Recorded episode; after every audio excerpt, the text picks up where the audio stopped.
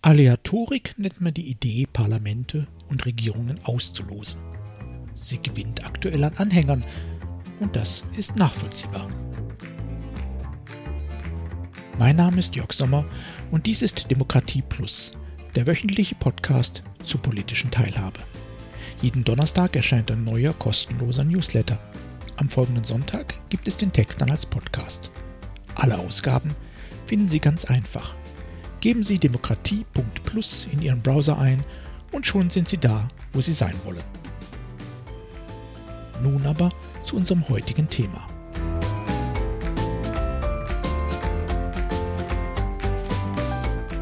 Demokratie ist kein Zufall.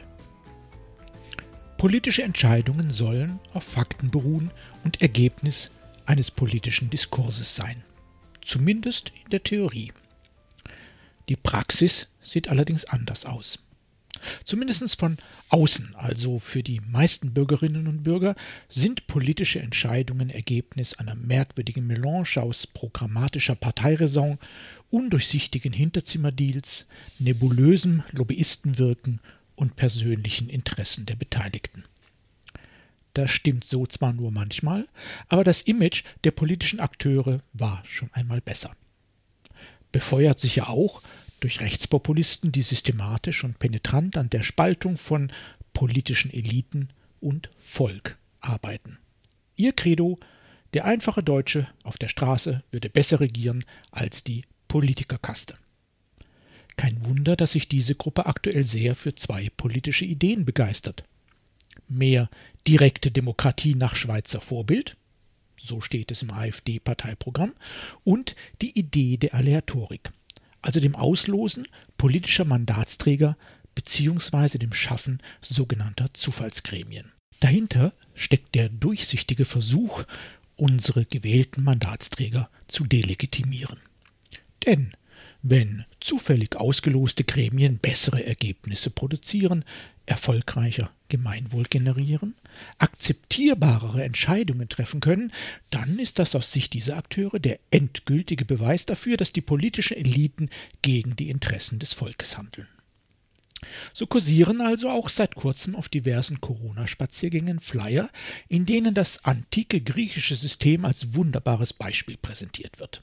Dort wurden Richter und Regierende ausgelost, und deshalb war alles wunderbar. War es natürlich nicht. Zumindest nicht für Frauen, Fremde und Sklaven. Also der übergroßen Mehrheit der Bevölkerung. Aber wer die Positionen zum Beispiel der AfD zu Frauen und Fremden kennt, der ahnt, dass dieses Argument dort wenig Beachtung erfährt. Und so richtig gut funktioniert hat das im alten Griechenland auch nur im Stadtstaat Athen.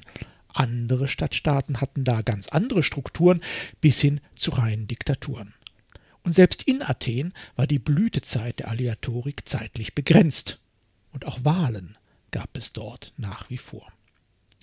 Wer also so offensiv den Zufall über die Wahl stellt, hat dafür Gründe. Die Stärkung der Demokratie ist in der Regel keiner davon. Demokratie ist kein Zufall. Das Recht zu wählen und gewählt zu werden ist Ergebnis langer, generationsübergreifender Auseinandersetzungen. Auf den Zufall zu vertrauen heißt, den Glauben an die Demokratie aufzugeben. Und wer den Glauben an die Demokratie erschüttern will, für den ist der Ruf nach dem Zufall ein wirksames Mittel. Sind Losverfahren zur Besetzung von Gremien also blanker Unsinn? Nein, sind sie nicht. Es kommt nur darauf an, worum es geht. Die gerade massiv an Zuspruch gewinnenden Bürgerräte werden zum Beispiel über Losverfahren besetzt, aus zwei ganz pragmatischen Gründen. Erstens kann man aus 80 Millionen Bundesbürgern letztlich nur so die 120 Menschen auswählen, die einen bundesweiten Bürgerrat bilden sollen. Und zweitens ist der Zufall eine hervorragende Möglichkeit auszuschließen, dass ein solches Gremium doch wieder überwiegend von professionellen Stakeholdern und hauptberuflichen Lobbyisten dominiert wird. Dass nun auch die AfD solche bundesweiten Bürgerräte für eine ausgezeichnete Idee hält, deutet im Grunde lediglich darauf hin, dass sie das Konzept nicht ganz verstanden hat. Denn Bürgerräte sind kein Instrument, das Politiker-Bashing organisieren soll. Sie sind kein alternatives Parlament. Sie sind ja nicht einmal breite Bürgerbeteiligung. Bei der Quote von 120 zu 80 Millionen ist die Chance nun wirklich gering, jemals in einem Bürgerrat zu landen. Bürgerräte sind vor allem eins, ein Modell partizipativer Politikberatung. Sie helfen den gewählten Entscheidern dabei, vielfältige Sichtweisen und Betroffenheiten zu erkennen, ihre Debatten und Entscheidungen zu erden. Deshalb ist es auch gar nicht nötig, ja nicht einmal erstrebenswert, am Ende eines Bürgerrates ein Konsensdokument zu haben. Es ist eben die Vielfalt der Argumente und Gegenargumente, die Qualität der Debatte, die Gewichtung von Fakten und die ethische Reflexion, um die es geht.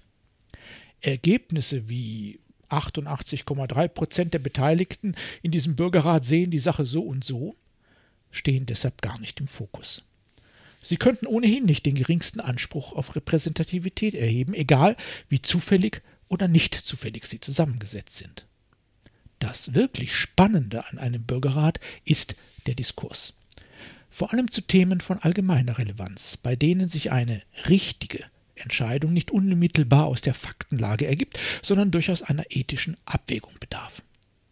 Bürgerräte können also ein wunderbares Format sein, um zum Beispiel Deutschlands Rolle in der Welt zu diskutieren, um über eine Wahlrechtsreform zu sprechen, sogar um Politikerdiäten zu verhandeln, um Impfpflicht zu, zu debattieren und um klimaschutzbedingte Veränderungen zu durchdenken.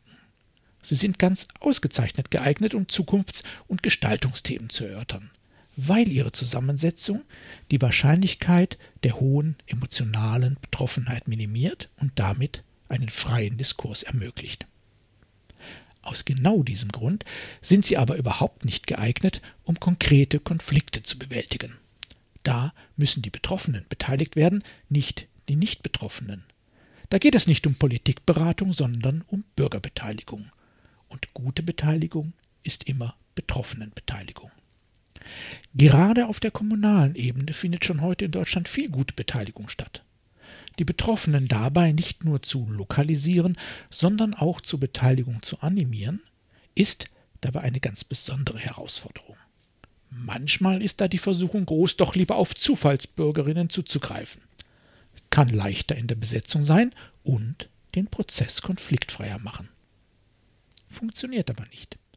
Schon systemisch ist es Unsinn, einen lokalen Konflikt konfliktfrei bearbeiten zu wollen. Und Konflikte mit nicht Konfliktbeteiligen zu lösen ist, nun ja, von einer geringen Erfolgswahrscheinlichkeit geprägt. Sind Bürgerräte also nur etwas für große nationale Themen? Nur denkbar als partizipatives Bundestags-Add-on? Absolut nicht. Wir haben das Potenzial der Bürgerräte noch lange nicht erschlossen. Die Rundfunkräte und Programmkommissionen der großen Sender zum Beispiel werden heute völlig intransparent mit Stakeholdern bestückt. Das können losbasierte Gremien tatsächlich besser. Überall da, wo wir bislang versuchen, aus der Summe von zementierten Partikularinteressen Gemeinwohl zu generieren, sollten wir über Bürgerräte nachdenken. Auf kommunaler Ebene sind Stadtentwicklungspläne, Klimaschutz und Klimawandelanpassung, Mobilitätsentwicklung und Rahmenbedingungen für ein gutes Leben wunderbare Themen für losbasierte Gremien. Wo es um Ideen geht, um Abwägen und die Berücksichtigung möglichst vieler Erfahrungen und Sichtweisen, da können auch lokale Bürgerräte Diskurs führen und auf lokaler Ebene sogar in breitere Kreise tragen. Kombinieren wir sie dann noch geschickt mit Formaten der Bürgerbeteiligung und vielleicht sogar einem Bürgerhaushalt, dann entwickeln wir nach und nach jene Beteiligungskultur, die wir wollen und brauchen, um die Transformationsprozesse der Zukunft gemeinsam zu bewältigen. So gesehen können wir nicht nur ein Dutzend Bürgerräte gebrauchen, sondern Hunderte, ja Tausende im ganzen Land. Demokratie ist kein Zufall, aber der Zufall kann klug eingesetzt, die Demokratie bereichern. Wie das ganz praktisch geht, darüber sprechen wir in der kommenden Woche. Denn bis heute war kein Bürgerrat wirklich absolut zufällig besetzt. Und das wird auch in Zukunft nicht so sein. Aber das ist kein Problem, wenn man weiß, wie es geht. Und es geht. Sogar auf vier sehr unterschiedlichen Wegen. Alle vier schauen wir uns an. Und zwar ganz genau.